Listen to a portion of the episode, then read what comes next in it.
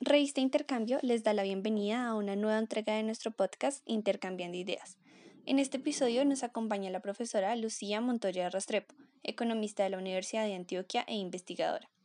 Abarcaremos la temática de política cambiaria en el marco de la pandemia y los retos que impone la coyuntura social que ha atravesado el país en los últimos meses. Esperamos que lo disfruten.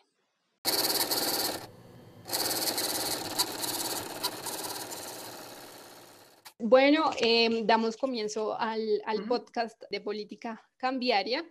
Eh, hoy tenemos la oportunidad de estar con Lucía Montoya de Restrepo. Pues me gustaría que la profe eh, se presentara y nos contara un poco más de su trayectoria pues como economista. Sí, eh, yo soy economista de la Universidad de Antioquia. ante todo le decía a Melissa que estoy muy agradecida por la invitación y muchas felicitaciones a los estudiantes que tienen este proyecto. Soy economista de la Universidad de Antioquia, he trabajado con el externado hace mucho tiempo, pero yendo y viniendo porque he estado por fuera del país ratos. Eh, el área mía realmente es la teoría y política monetaria, pero pues eh, esa, esa política tiene unas conexiones continuas con la cambiaria y por eso accedí a contestar estas preguntas. Tuve a mi cargo la vicedecanatura de la Facultad de Economía del Externado un tiempo. Ahora eh, estoy es con el primer semestre que me interesa especialmente y con el curso de Economía colombiana. Ese es como en síntesis mi, mi, recorrido. También trabajé en el Ministerio de Agricultura un tiempo, pero bueno, eso fue corto. He sido fundamentalmente profesora e investigadora un poco en algunos temas. Esa es como mi hoja de vida sintetizada. Listo, profe, muchísimas gracias. Entonces, bueno, para comenzar este podcast, nada, vimos antes de la reforma tributaria que ya se estaba hablando de qué grado de, de, inversión se le iba a otorgar a Colombia a partir pues de las calificadoras crediticias y demás. Y claro, después de la conmoción social que vivió el país em, y toda esta coyuntura, pues al final las calificadoras disminuyeron el grado eh, de inversión. Entonces, con este panorama nos gustaría saber, o, más bien a la propia Lucía, cómo explicarle a un ciudadano del común, primero la importancia de estas calificadoras crediticias en, en, la economía colombiana y posterior también hablar eh, de las implicaciones que tuvo esta disminución de la calificación en Colombia. Sí, bueno, las calificadoras de riesgo, como su nombre lo dice, lo que califican es el riesgo crediticio. O sea, el riesgo que tiene al el poseedor de un bono, de un título emitido por un gobierno en este caso, el riesgo que tiene de que ese gobierno no le cumpla. O sea, no le pague su dinero en el tiempo en que quedó eh, estipulado.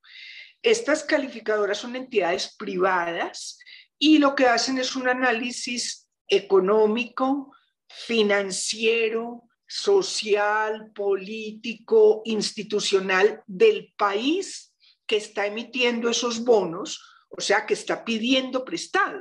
Y lo que les dice con la calificación a aquellos fondos de inversión o a aquellos bancos que le van a prestar es, mire, el grado de riesgo de este bono el riesgo de que a usted no le paguen es alto, es bajo, es mediano.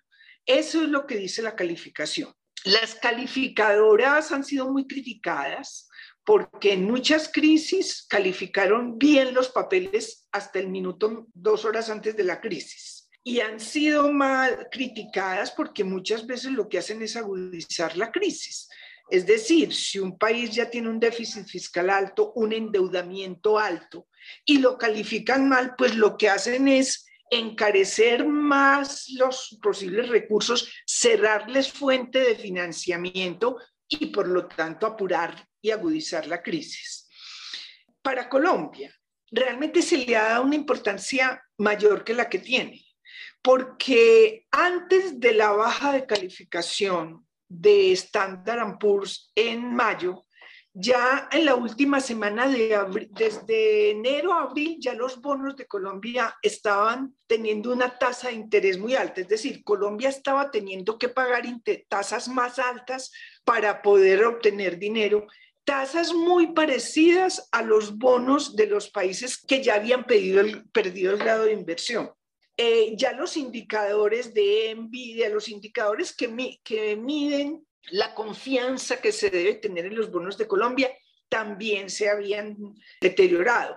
Lo que hizo fue realmente darle la bendición a lo que ya el mercado sabía y a lo que el mercado ya estaba actuando como si Colombia ya la hubiera perdido. El hecho es que pues eh, eso termina subiendo las tasas de interés. Ya se, yo ya dije que ya los bonos de Colombia, tanto los de corto como largo plazo, estaban teniendo que pagar tasas de interés entre 3 y 4 puntos más altos. Y los, el ENVI, que mide la diferencia entre los bonos del Tesoro de Estados Unidos, que son los de cero riesgo, y los de Colombia, también habían subido varios puntos. Entonces, es, más la situación, más que la calificación, lo que los mercados perciben y, se la cobran al, emisor del bono. Ese sería lo que, lo que tendría para decir ahí.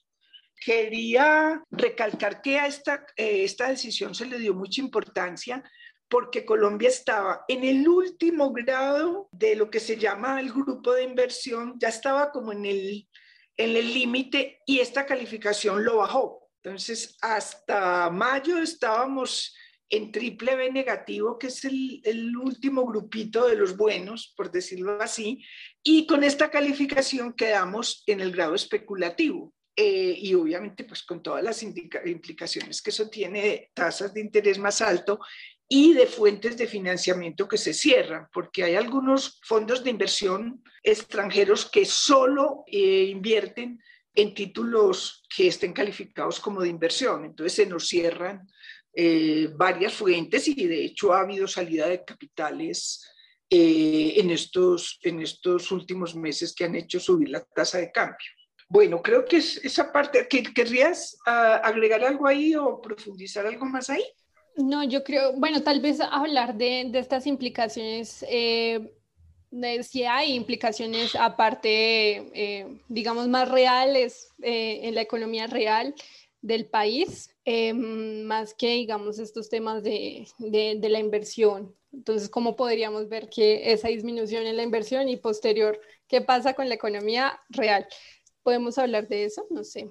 Sí, es decir, pues el primer impacto entonces es tasas de encarecimiento del crédito externo y entonces algunos inversionistas extranjeros se van, otros que pensaban venir ya no vienen, y eso implica pues que como en cualquier mercado vamos a tener una mayor demanda de dólares de los que se van y una menor oferta de dólares por los que no vienen. Eso implica que sube la tasa de cambio. ¿Y qué implicaciones tiene para la economía eso? Bueno, pues lo primero es que se encarecen importaciones, que los endeudados en dólares van a aumentar su deuda en pesos, que las empresas que tienen un alto componente importado, importado se le van a subir sus costos, que las empresas que utilizan insumos importados van a subir sus precios y por todos estos canales la inflación puede subir, tanto porque los bienes finales importados suben de precio en pesos como porque las materias primas o insumos de otro tipo importado se encarecen. Entonces, podríamos llegar a que, em, si bien los exportadores van a estar mejor, tenemos un montón de factores que nos pueden llevar a que la inflación aumente.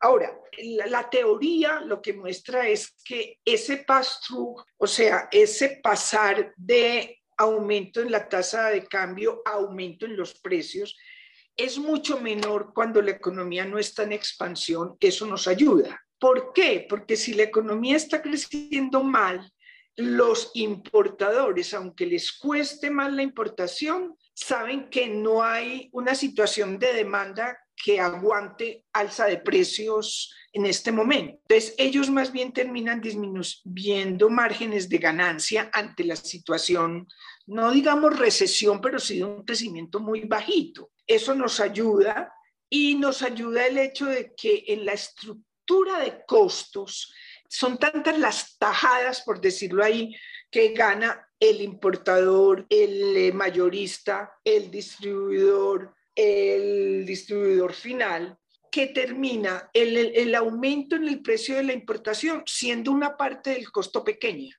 Y, y, son más los márgenes de ganancia de toda la cadena. Entonces, muchas veces, y más en, en esta situación, el alza de la, de la tasa de cambio a la inflación no es importante.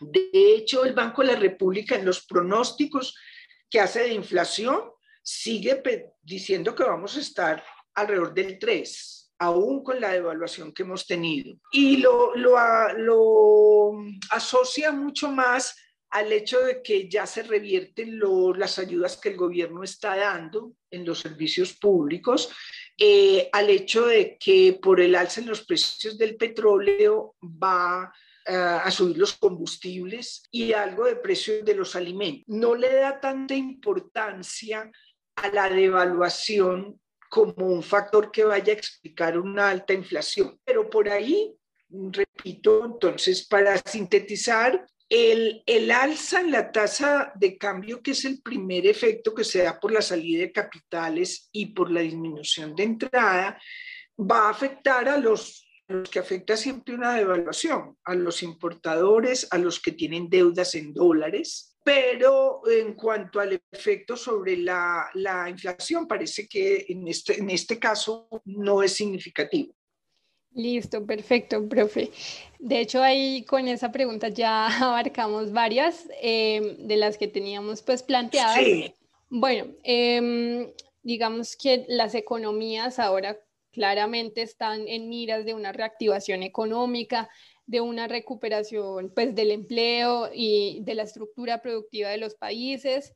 Mm, entonces, me gustaría pues preguntarle y ahondar un poco de cuál es ese rol de la política cambiaria en, en estos tiempos de crisis y, y, entonces qué medidas de política cambiaria serían pertinentes eh, de implementar en este momento. Eh, bueno, mm, digamos, yo no veo muchas, no veo muchas de política cambiaria.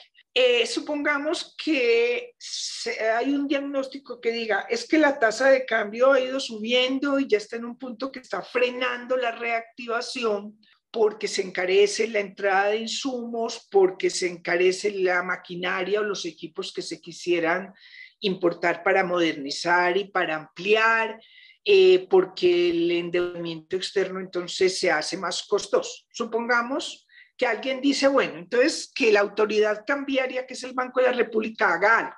Entonces, supongamos que dice, bueno, entonces que venda dólares para que la tasa de cambio baje. Pero sabemos que cualquier venta del Banco de la República implica disminuir la base monetaria, porque ¿con qué le pagan los bancos esas divisas? Con reservas bancarias, que es la base monetaria. Y una disminución de la base trae una disminución multiplicada de la cantidad de dinero y del crédito que pueden dar los bancos. Entonces ahí terminaríamos haciendo algo que va contra la reactivación y es cerrar la capacidad de oferta de crédito de los bancos y posiblemente encarecerla. Entonces por ese lado no. Ahora, ¿cuál es la otra opción? La otra opción es un préstamo del Banco de la República al gobierno para que él pueda hacer un gasto muy grande que, que, que ayude a la reactivación. Pero ahí hay una discusión enorme que daría para otro podcast, porque ahí están divididos los economistas, los que dicen ni riesgos, eso sería fatal, y otros que dicen, ¿por qué no? Si estamos en una situación que no se parece a ninguna de la que hayamos tenido y que posiblemente en mucho tiempo no vayamos a tener, ¿por qué no? Eh, yo, yo escribí una cosita en Razón Pública hace como, no sé, al principio de la pandemia defendiendo el préstamo, en este momento yo no lo defendería. Porque si ya Colombia, el gobierno y el Estado colombiano demostró que no es capaz de lograr una reforma tributaria que de verdad arregle el problema en forma estructural y duradera. Y si a eso se le agrega que le da un préstamo, la idea ante toda la comunidad financiera internacional es este no es capaz de hacer el esfuerzo de lograr la reforma y lo que va a acudir es cada vez a, que, le, a que le emitan, emitan y emitan, y, y, entonces ya no. En este momento me parece que eso eh, dañaría mucho más eh, la percepción que se tiene de la capacidad colombiana de arreglar de verdad sus problemas y lo perjudicaría terriblemente.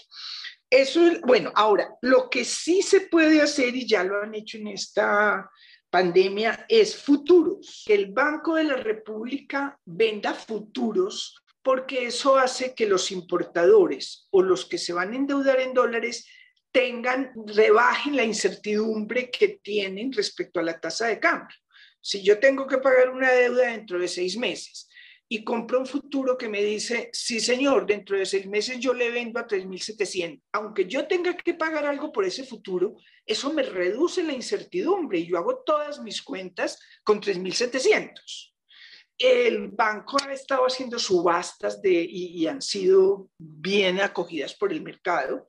Pienso que yo, como banco, lo que haría era eso, bajar el grado de incertidumbre ofreciendo futuros a los importadores o a los que se van a endeudar en dólares. Esa, eh, no, no, sé eh, si eso quedó claro. Sí, sí, sí, señora. Y bueno, ahí también hablando pues de, de la política cambiaria, digamos que podríamos meterle este tema del régimen cambiario. Eh, ¿Será que es, es fundamental la flexibilidad cambiaria en la economía colombiana? ¿Podría, digamos, empezar a a darse ese debate nuevamente en estos tiempos o realmente es un debate que ya se superó en, en la década pasada y ya digamos que... Sí, no, la experiencia colombiana con la banda cambiaria no fue afortunada, que es, una, es un régimen pues eh, similar a, a, la, a la tasa de cambio fija. No, yo creo que la flexibilidad cambiaria, o sea, un régimen donde la tasa de cambio está definida por oferta y demanda de divisas, tiene muchas ventajas. Tiene la desventaja de la incertidumbre, como dije ahora, pero cada vez el mercado financiero, no solo Banco República, sino los bancos, la bolsa, ofrecen formas de protegerse contra esa incertidumbre. Pero, ¿por qué me gusta la flexibilidad cambiaria? Porque hay una variable, la tasa de cambio, que está diciéndole a todos los agentes económicos todo el tiempo qué está pasando. Entonces, si hay un desequilibrio en la, cuenta corriente eh, y en general en la balanza de pagos que hace subir la tasa de cambio, ¿Eso qué quiere decir? Que las entradas de dólares son menores que las salidas de dólares y por lo tanto que estamos teniendo que endeudarnos mucho para, para solucionar este problema. Cuando eso pasa y estamos en un régimen como el, el, flexible, el desequilibrio en la cuenta corriente, que es la que importa en últimas, hace subir la tasa de cambio. Y esa alza les dice a los importadores, importen menos. Y, miren si hay sustitutos en el gobierno nacional, en la economía nacional. Y le dice a los exportadores, esfuércense más que cada dólar les está reportando más pesos. Y les dice a, los endeudados en dólares, no se endeude tanto, fíjese que este dólar está subiendo y su deuda en pesos se le va a multiplicar. O sea que está dando señales todo el tiempo para mejorar la cosa porque en la medida que las importaciones mm, se frenen eh, y se sustituyan por producción nacional, en la medida que los exportadores hagan un esfuerzo por exportar más para obtener divisas, en la medida que el endeudamiento cueste más, lo que les están diciendo es arreglen las cosas en la cuenta corriente, no, no se pongan a endeudarse y endeudarse, porque fíjese que este dólar está subiendo cada vez más. O sea, es un, es un sistema donde está una alerta continua, una alerta que lleva a que los agentes económicos actúen de una forma que ayudan a solucionar el problema. Una tasa de cambio fija, aún suponiendo que hay problemas de desajuste eh, externo, hace pensar que la cosa está muy bien. Entonces, ellos a mí me dicen que tengo asegurado dólar a 3.600 y ya yo no sé qué está pasando ahí en la, la balanza de pagos, pero yo sigo importando tranquilo porque las importaciones me valen 3.600 y me endeudo y sigo endeudándome pues porque sé que le consigo dólares a 3.600 y no soy consciente de lo que está pasando realmente allá que muchas veces eso termina es en una devaluación abrupta muy fuerte o en una reducción del gasto fortísimo para poder reducir importaciones y pagar. Entonces, por eso defiendo la flexibilidad cambiaria como un sistema mucho más sano. para la economía y, y, mucho más transparente para que los agentes sepan qué está pasando. Listo, profe. Pues yo creo que esta sería, bueno, esta última pregunta que le voy a hacer sería la, la última. Y que ya hemos hablado del tema realmente, pero es que, bueno, el, el gobierno nacional sí ha reflejado eh, temores a, a, la inflación y a la devaluación eh, tras el aumento pues, del déficit fiscal. Vemos que pues, ahorita ¿no? se va a implementar una política de austeridad. Bueno, en fin, como que este tema del déficit fiscal pues, pesa bastante. Entonces, la pregunta sería, ¿cree que estos temores sí son fundamentados? También, ¿qué perspectivas ve de la economía colombiana en este, en este momento, ya integrando tal vez las, las tres políticas, eh, fiscal, pues monetaria y cambiaria? Entonces, Sí, a ver, em, el déficit fiscal eh, puede llevar a, a, inflación. ¿Por qué? Porque con la baja de calificación, sobre todo de los, de los papeles en dólares, y con la disminución de las fuentes de endeudamiento externo, es posible que el gobierno entonces empiece a presionar por un endeudamiento interno. Y en la medida que empiece a presionar por recursos, eh, sube la tasa de interés, eso sube los costos y eso puede subir la inflación. Entonces, es una vía por la cual déficit fiscal llega a inflación. Pero hay otra vía que es indirecta y es si la situación, ese deterioro fiscal, es percibido por los mercados como una debilidad que, que no está pudiendo ser remediada y sube la desconfianza hacia Colombia, pues va a haber más salida de capitales, va a haber menos entrada de capitales extranjeros, va a subir la tasa de cambio y eso, como dijimos antes, se transmite al, a la inflación. Ahora, cuando uno habla de devaluación, uno debe ser muy consciente de que no puede coger solo una, una variable, porque aquí estamos muy concentrados en la salida de capitales, en la dificultad para que lleguen capitales extranjeros. Pero es que siempre recordemos que la tasa de cambio depende de muchas cosas. Si tenemos esa salida de capitales, pero a la vez el precio del petróleo y del café se encaraman como se están encaramando, pues son dos fuerzas contrarias. Eh, si la reactivación mundial eh, hace que haya una gran demanda por, por bienes primarios y más demanda por importaciones, pues eso va a hacer que entren más divisas. Entonces, eh, es como un poquito mm, estrecho pensar, ah, no, pues es que como la, la calificación nos bajó y van a salir los capitales, entonces la doblación se vino. No, coja toda la balanza de pagos y mire qué está pasando de bueno, como esas salsas de petróleo, de café, reactivación económica. Otra cosa que nos ayuda es que Estados Unidos por lo menos dijo, en dos años yo no subo tasas de interés. Y obviamente con tasas de interés bajitas allá, pues las nuestras aparecen atractivas aún con riesgo. No sé, me, me, parece que una lección que puede quedar es que uno nunca debe tomar solo un factor para decir, ah, entonces eso va a generar devaluación. Hay que mirar todos. Ahora, sobre la economía, yo, yo tengo eh, muchas esperanzas en que la reactivación se va a dar. Eh, de hecho, todos los pronósticos hablan de tasas de crecimiento muy buenas. Digamos que la, el factor que me preocupa es el institucional el político, eh, la capacidad del gobierno en lo que le queda eh, de manejar, sea por acuerdos o sea por represión, entre comillas, la forma de controlar eh, esos, desafueros, digamos, de, de violencia, vaya no solo desestimulando la inversión extranjera, sino la nacional. O sea, ante una inestabilidad, ante unos temores de que cosas así se repitan. Yo creo que muchos inversionistas lo piensan antes de emprender proyectos y en general me parece que la, digamos, la forma en que se ha manejado la implementación del, del acuerdo de paz, la, el apoyo al desarrollo de las regiones más pobres, el avance de los, de los grupos armados de todo tipo, me parece que es un marco que, que no da muchas ilusiones para crecimiento estable de largo plazo y, con equilibrios monetarios, eh, fiscales y, cambiarios. Pero no sé si, si quisieras preguntar sobre un tema concreto de ese encuadre, pero sería en general lo que tendría para decir de, de mi perspectiva.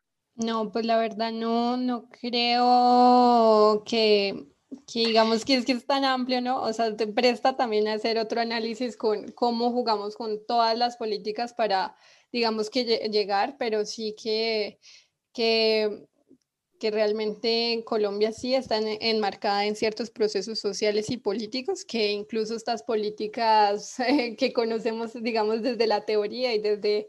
Eh, digamos, en la clase, a la aplicación en, en, en la realidad colombiana, puede que, tengan factores um, que hagan que, esto no se dé como se piensa realmente. Entonces, pues por temas de tiempo también, pues yo creo que dejaríamos ahí el podcast. La verdad, eh, el podcast estuvo muy interesante, muy explicativo para las personas que no conocían sobre la política cambiaria y que la veían muy lejana. Entonces, nuevamente, eh, profe Lucía, muchísimas gracias. Esperamos de verdad tenerla en otros escenarios en, en la revista.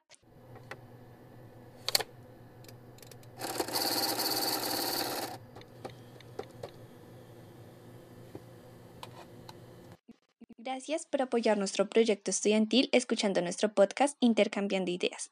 Esperamos que les haya gustado y les invitamos a seguir nuestras redes sociales donde nos pueden encontrar como reintercambio para estar al pendiente de nuestros próximos episodios.